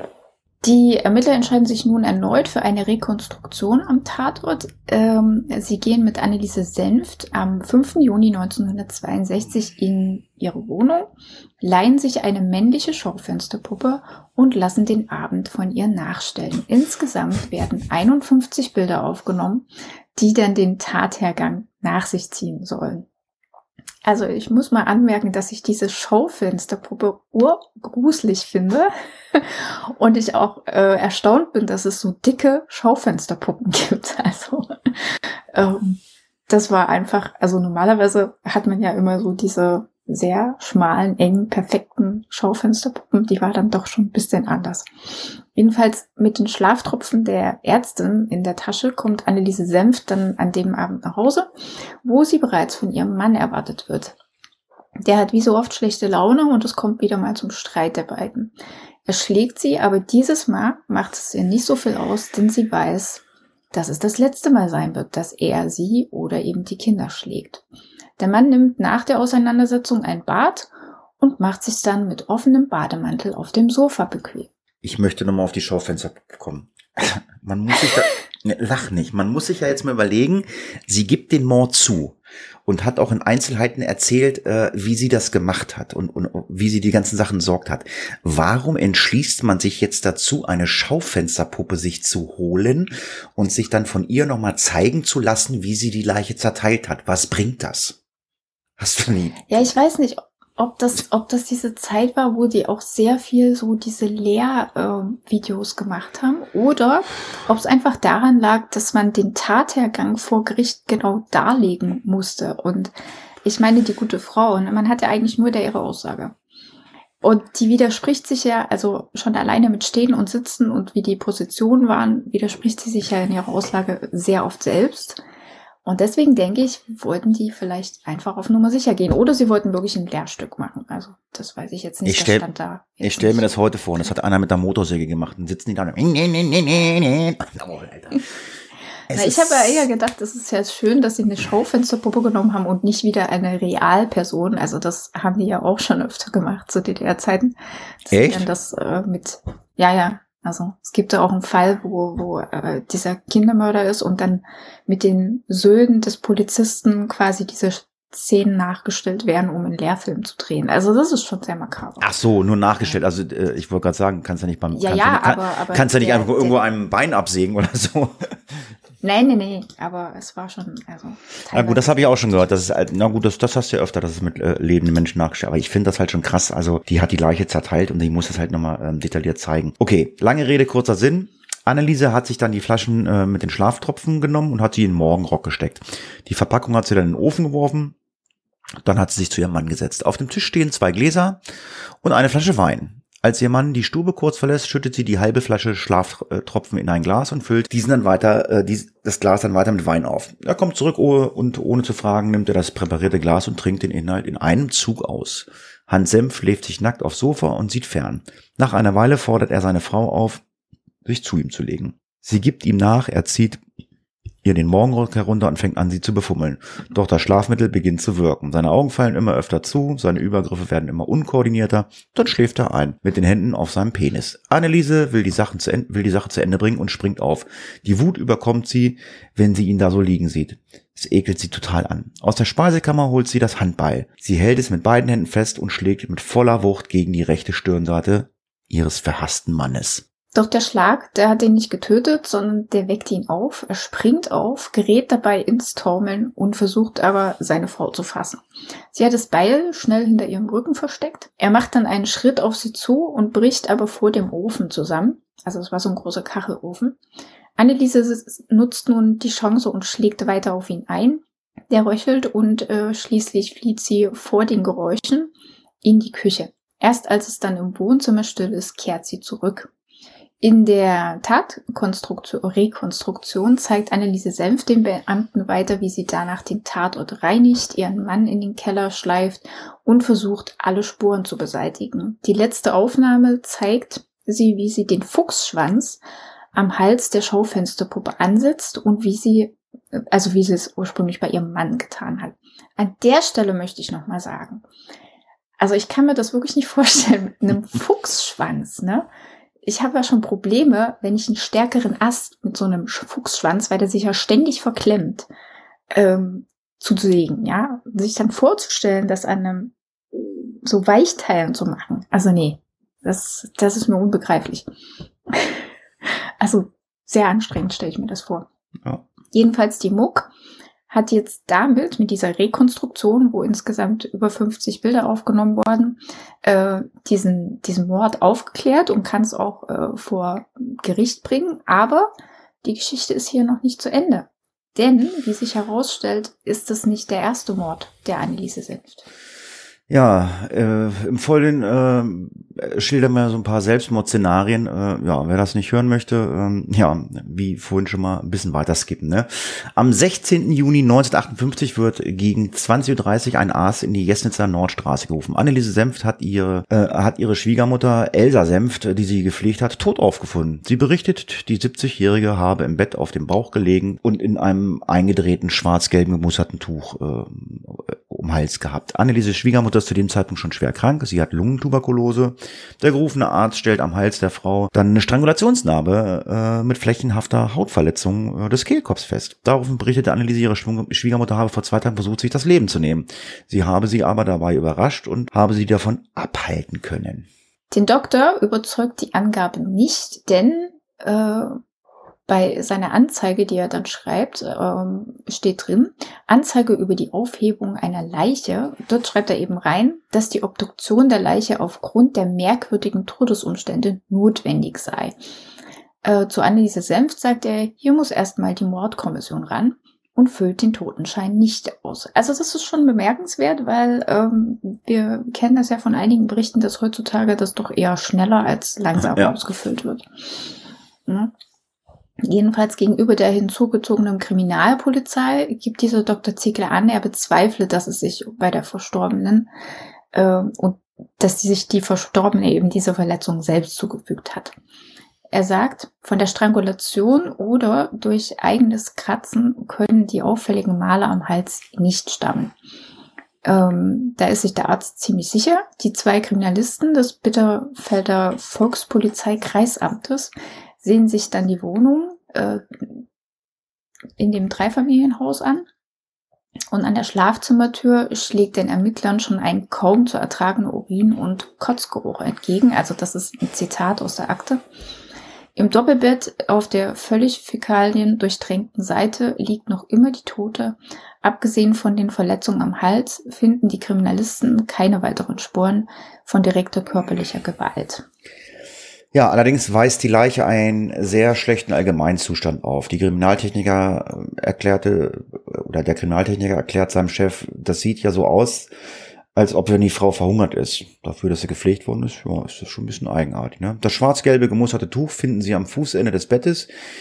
Die äh, Sektion ergibt zweifelsfrei, dass der Tod der Rentnerin äh, durch Erdrosseln eingetreten ist. Außerdem wird am Hals äh, eine Strangulationsmarke, haben wir ja gerade schon gesagt, gefunden und die ist ungefähr zwei Tage alt. So hat man das festgestellt. Erdrosseln heißt bei der heißt, heißt bei der Gewalteinwirkung gegen den Hals und die Luftröhre wurde dann ein Gegenstand zur Hilfe genommen, im Gegensatz zur Masseurin, was mit bloßen Händen gemacht wird. Die Ermittler äh, streichen dann in dieser alten Akte eine Passage rot an. Dort steht, Anzeichen einer verbrecherischen Einwirkung von dritter Hand konnten durch die Sektion allein nicht erwiesen werden. Bei zweimaliger Umschlingung des Halses durch das Halstuch und eventuellem Festhalten desselben mit beiden Händen ist eine Selbsterdrosselung durchaus möglich. Und Aufgrund der schweren Erkrankung der 70-Jährigen sei damit zu rechnen gewesen, dass sie eigentlich innerhalb der nächsten Tage eines natürlichen Todes gestorben wäre was die ganze Sache ja irgendwie noch absurder macht. Äh, zur Person der damals 27 Jahre alten Anneliese Senft, die seit acht, äh, seit acht Tagen ihre Schwiegermutter pflegt, weist das Protokoll darauf hin, dass es sich bei ihr um eine ehemalige Prostituierte handelte, deren Leumund nach ihrer Haftentlassung nicht besser wurde. Zitat. Sie trieb sich laufend mit Eisenbahnmitarbeiter herum. Also, sie hat sich mit den rumgetrieben und nicht, wie sie selber gesagt hat, dort gearbeitet. Ja, Anneliese Senft äh, wird dann verhört. Sie schildert, äh, wie sie die 70-Jährige bei deren ersten Suizidversuch am 13. Juni gefunden hatte. An einem Eisenrohr des äh, Bettgiebels äh, war eine Schnur festgemacht. Die Schlinge am anderen Ende hatte meine Schwiegermutter um den Hals. Ihr Kopf hing aus dem Bett. Ich habe schnell aus der Küche eine Schere geholt und sie losgeschnitten. Dann habe ich sie gerüttelt, bis ich gemerkt habe, dass alles wieder in Ordnung ist. Sie wird gefragt, ob die Schnur noch da ist. Leider nicht. Die habe ich in den Ofen geworfen. Wie praktisch. Dann gibt sie Auskunft darüber, äh, was dann am äh, darauffolgenden Sonntag passiert ist. Äh, und der Polizist fragt, warum haben Sie erst am nächsten Tag einen Arzt informiert, dass Ihre Schwiegermutter tot ist? Ich war so aufgeregt und musste mich doch noch um meine Kinder kümmern, antwortet nun die Anneliese Senft. Außerdem sei ihr Mann Hans auf Urlaub im Ostharz gewesen und habe sie nicht unterstützen können. Die Gerüchteküche im Umkreis brodelt derweil, besonders unter den Mitarbeitern der Filmfabrik Wolfen. Da wird zum Beispiel die vermeintliche Äußerung einer Leichenwäscherin weitergetragen, die gesagt haben soll, das war Mord. An die Leiche gehe ich nicht, die wasche ich nicht, hier stimmt was nicht. Da sind doch Fingerabdrücke dran. Hm. Da ist ja die Filmfabrik. Ich muss mir das Gebäude mal angucken, mhm. wenn es da noch alte Bilder gibt. Ich weiß ja noch, wie das Gebäude aussieht. Vielleicht war ich da schon drinne. Crazy, crazy, crazy. Ja, äh, es wird erzählt, dass die junge Frau Senf verhaftet wurde. Die Gerüchte werden mit der Sensation gepfeffert, schreibt ein Polizist in seinem Bericht am 25. Juni. Anhaltspunkt für eine Straftat gäbe es aber nicht. Es liegt Suizid vor. Mit dieser Einschätzung wird der Fall einen Tag später dann abgeschlossen. Allerdings wird hinzugefügt, der Suizid ist nicht hundertprozentig erwiesen, denn Anneliese Senft ist die einzige, die Angaben zum Tod ihrer Schwiegermutter machen kann. Im Totenschein, der erst, der erst ausgestellt wird, nachdem die Ermittlungen Umstände, die zum Tod der Schwiegermutter geführt haben, aber offiziell als abgeschlossen, Todesursache, Selbsterdrossung bei, äh, bei schwerer Krankheit gestanden. Also im Zusammenhang mit dem Mord an Hans Senft wird dann der Vorgang mit der Aktennummer 63 58k nochmal aufgerollt. Der Bitterfelder Kreisstaatsanwalt fördert die Akte an. Einer der Ermittler schreibt nach Prüfung der Akte, Zitat, bei der Durcharbeitung des Suizidvorgangs gelangt man aufgrund bestimmter Momente zu der Überzeugung, dass in diesem Falle kein Suizid vorliegt, sondern durch ein Einwirken der Beschuldigten, in Klammern Anneliese Senft, der Tod der Frau Elsa Senft herbeigeführt wurde. Der Kriminalist verweist unter anderem äh, darauf, dass die Schwiegertochter das Tuch, mit dem sich die Rentnerin erdrosselt haben soll, vom Hals entfernt hat und erst ein paar Tage, also einen Tag später, den Arzt gerufen hat. Nachdem die abgeschlossenen Ermittlungen im Mordfall Senft, also in dem Fall Hans Senft, die Anne dieser Senft als Mörderin überführt haben, müsse nun auch die, der vermeintliche Suizid noch einmal aufgegriffen werden. Ja, die Ermittler haben dann eine Nachbarin der Verstorbenen befragt. Sie erinnerte sich, dass Anneliese Senft am 16. April 1958 nach dem Tod der Schwiegermutter sich geäußert habe, dass Elsa Senft am Vorabend gestorben sei. Woran, woran hat sie mir nicht gesagt. Auch nicht, dass äh, es Selbstmord war. Als ich sie gefragt habe, warum sie nicht schon, die, nicht schon die Polizei und einen Arzt alarmiert hat, hat sie gesagt, das war schon zu spät. Das wären, da wäre sowieso keiner mehr kommen. Sie sagte aus, dass das Verhältnis von Schwiegermutter und Schwiegertochter kein besonders gutes war. Auch Dr. Ziegler wird noch einmal zum Vorfall von vor vier Jahren befragt. Gefragt wurde der praktische Arzt zudem über den Tod des Kindes von Anneliese Senft. Nachforschungen bestätigen aber, dass, sein, dass die kleine Siglinde am 24. Oktober 1958 an wie schon mal angesprochenen Herzfehler gestorben ist. Bei der Zeugenvernehmung von einer anderen Nachbarin, die im selben Haus wohnt, stößt die Kripo dann auf Ungereimtheiten in den Aussagen von Anneliese Senft zum Tode ihrer Schwiegermutter. Frau Senft hat mir gesagt, dass ihre Schwiegermutter tot im Bett lag und ihr Kopf am Best Bettpfosten heruntergehangen habe. Sie hat daraufhin den Kopf der Toten mit einem Tuch hochgebunden. Eine andere Nachbarin wiederum berichtet, dass Anneliese Senft an Todesabend in ihre Wohnung gekommen sei und sie informiert habe, Zitat, ich will nur mal sagen, dass unsere Oma jetzt eingeschlafen ist. Ich habe ihre Arme ordentlich hingelegt und ihr ein Tuch um den Kopf gebunden, damit der Mund nicht offen steht. Ja, nachdem sie mit ihren Kindern vom Rummelplatz gekommen ist, habe die Rentnerin stark geröchelt und sei kurz daraufhin gestorben. Eine andere Nachbarin hat sie allerdings gesagt, dass die alte Frau schon tot war, als sie nach Hause kam. Die Muck erkundigte sich auf dem Friedhof Jesnitz, auf äh, dem Elsa Senft im Juni 1958 beigesetzt worden ist. Der Friedhofswärter schaute in den Unterlagen nach und zeigte den Polizisten die Eintragung zum Namen Senft. Quartier 2, Reihe 7, Grab 26. Der erinnert sich, 1960 kam eine Frau zu mir, die hat mir gesagt, dass ich das Grab einebnen kann. Das hat mich schon sehr gewundert, weil die Beerdigung doch erst knapp zwei Jahre her war. Aber gepflegt worden ist die Stelle sowieso nie. Beschreiben könne er die Betreffende allerdings nicht und ihren Namen habe sie nicht gesagt. Das finde ich schon verwunderlich, dass du ohne irgendwie dich auszuweisen einfach mal sagen kannst, äh, ebne mal das Grab ein. Also ja. das wundert mich schon, dass der da nicht irgendwie mal nachgefragt hat. Jedenfalls, die beiden Männer gehen dann zur Grabstelle ohne den Stein, äh, die lediglich ein eingefallener Hügel ist, der vom hohen Unkraut überwuchtet, überwuchert ist. Beim nächsten Verhör im Polizeikreisamt in Halle wird Anneliese Senf direkt mit dem Vorwurf konfrontiert, sie habe vier Jahre zuvor ihre Schwiegermutter umgebracht. Und die räumt tatsächlich gleich ein, dass dem so war und sagt, ich habe meine Schwiegermutter am 15. Juni 1958 20 Schlaftabletten und Rattengift gegeben und sie später erdrosselt. Ja, als Gründe nennt sie, dass sie von Elsa Senft nie als Schwiegertochter anerkannt wurde. Sie behandelte auch äh, die Kinder schlecht. Trotz, trotzdem habe sie die Kranke anfangs Juni 58 zu sich nach Hause geholt, um sie zu pflegen. Aber sie habe nur geschimpft und genörgelt. Am 13. Juni hatte sie deshalb den Entschluss gefasst, ihre Schwiegermutter umzubringen. In Halle kaufte sie am Bahnhof zwei Schachteln Sch Schlaftabletten, das Radikal in der Drogerie Mauten Jesnitz. Zwei Tage daraufhin kochte sie der Kranken eine Milchsuppe und rührte die Hälfte der Tabletten ein. Dann ging sie mit den Kindern ungefähr 18 Uhr zum Rummel. Um 19 Uhr wollte dann die Schwiegermutter etwas trinken. Da habe ich ihr dann die restlichen zehn Tabletten in einen Tee gegeben. Also ich muss mal sagen, das ist entweder waren die Schlaftabletten nicht sehr wirksam oder die alte Dame war wirklich eigentlich noch sehr robust trotz ihrer Krankheit, weil das ist schon Wahnsinn, oder? Hm, Ja. Also, äh, hallo? ähm, jedenfalls berichtet die Anneliese Senf, dass es eben nicht gewirkt hat.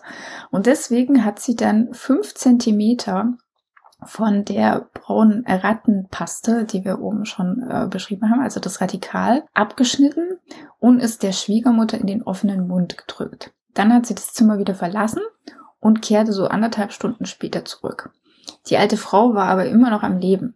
Die Anneliese Senf berichtet, sie hat mit dem Kopf gewackelt und ihre Hände und Arme zuckten. Sie sah sich im Zimmer um, die Schwiegermutter lag auf einer Decke mit Quasten.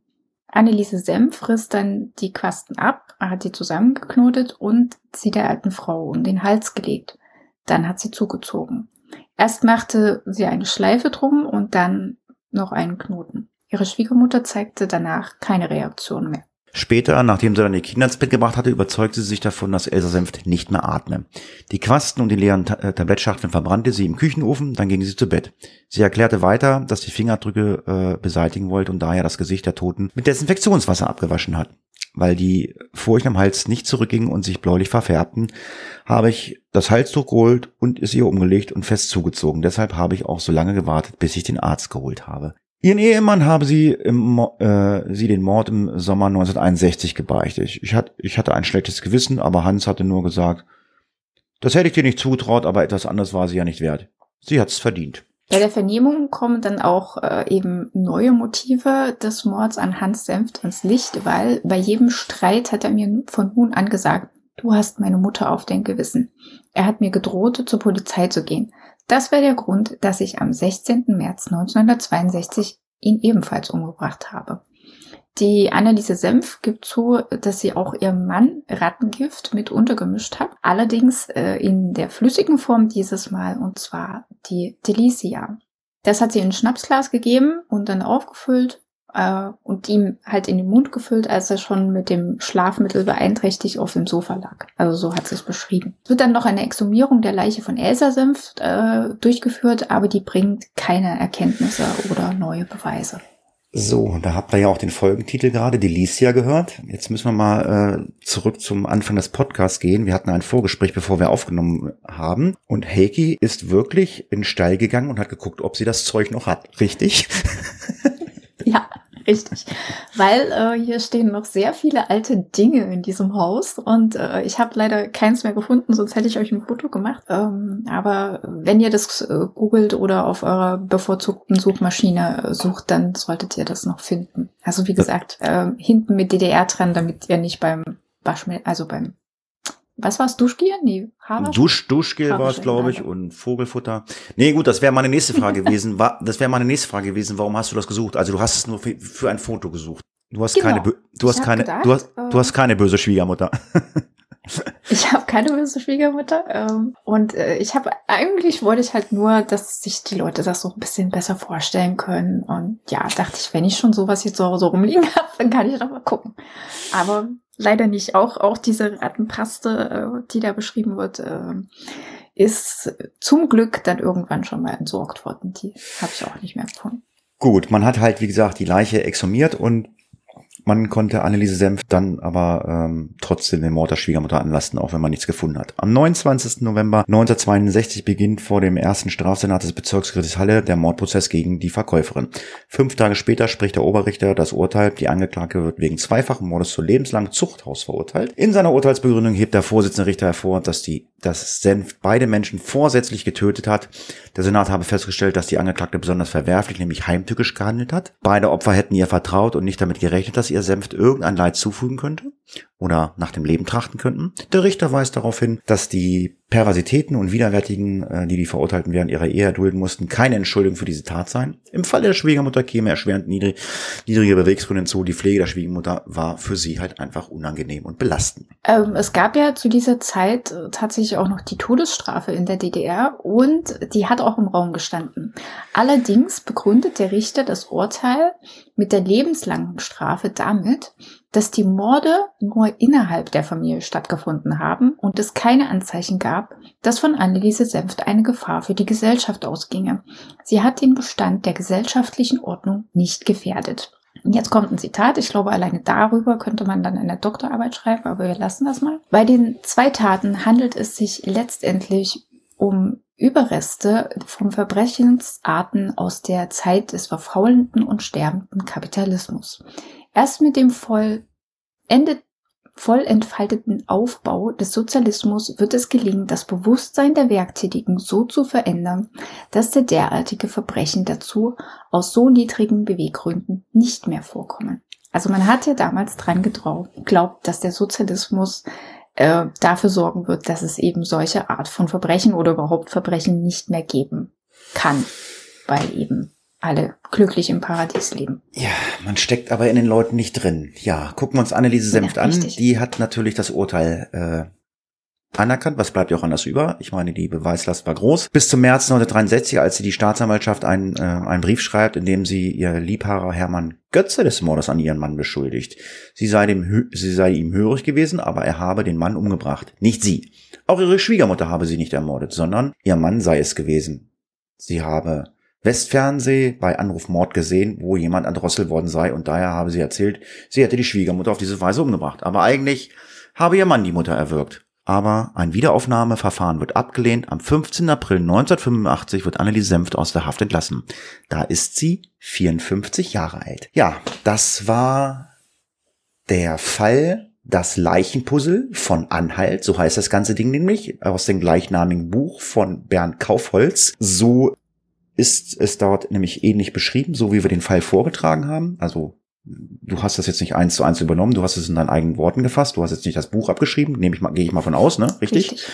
Ja. Aber du hast dieses Buch. Hast du dieses Buch schon länger oder hast du das jetzt einfach gekauft, weil dich das interessiert hat, der Fall? Das Buch habe ich äh, witzigerweise äh, in Rügen aus so einer, also ihr kennt das doch, ähm, diese Buchtausch, Telefonzellen. Ähm, Telefonzellen, genau. Ach. Und dort, dort waren wir drin. Und ähm, das gibt's nämlich, also zumindest derzeit habe ich das nicht gefunden. Und dann dachte ich, ach, wie cool. Weil der hat ja, also es gibt nicht nur ein Buch von dem Mann, der hat sehr viele geschrieben. Es ist so eine ganze Serie. Und ähm, da dachte ich, das nehme ich doch jetzt mal mit und tausche das gegen was, was wir dabei haben. Und dann habe ich das mitgenommen und habe das im Urlaub gelesen. und äh, ich weiß, dass der Fall jetzt nicht unbedingt mysteriös war, aber er war schon durchaus vielleicht ein bisschen was anderes äh, und halt auch zu einer anderen Zeit.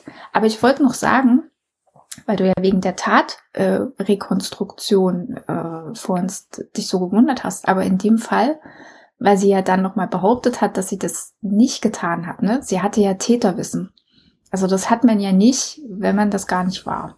Und deswegen ist es vielleicht gar nicht so dumm gewesen, dass die Polizei diese Rekonstruktion mit ihr gemacht hat. Mhm. Also würde ich jetzt mal denken. Ich sehe gerade, äh, es ist diesmal, glaube ich, mhm. interessant, wirklich mal einfach mal auch in die Shownotes zu gucken. Du hast ja von diesem Werksgelände Wolfen äh, einen Link gesetzt, ne? Genau, so eine historische Ansicht, damit man sich das ein bisschen vorstellen kann. Nee, weil es sieht äh, ja heute wirklich komplett anders aus. Das ist auf jeden Fall nicht das Gebäude, wo ich drin war. Das war halt einfach nur, okay. nur, nur ein Haus. Also da waren keine Schornsteine mehr. Also da, ich war woanders. Ich meine, es war eine Fernseh- oder Radiofabrik.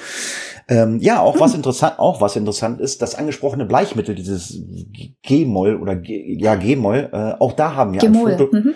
da haben wir auch ein Foto für euch ähm, im ähm, in den Shownotes. Guckt einfach mal rein.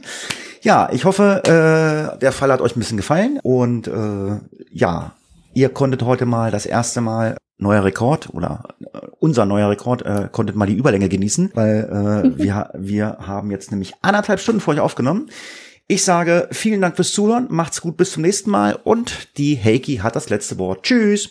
Wenn euch der Fall gefallen hat oder auch nicht, dann äh, schickt uns doch einen Kommentar, also gern über Social Media.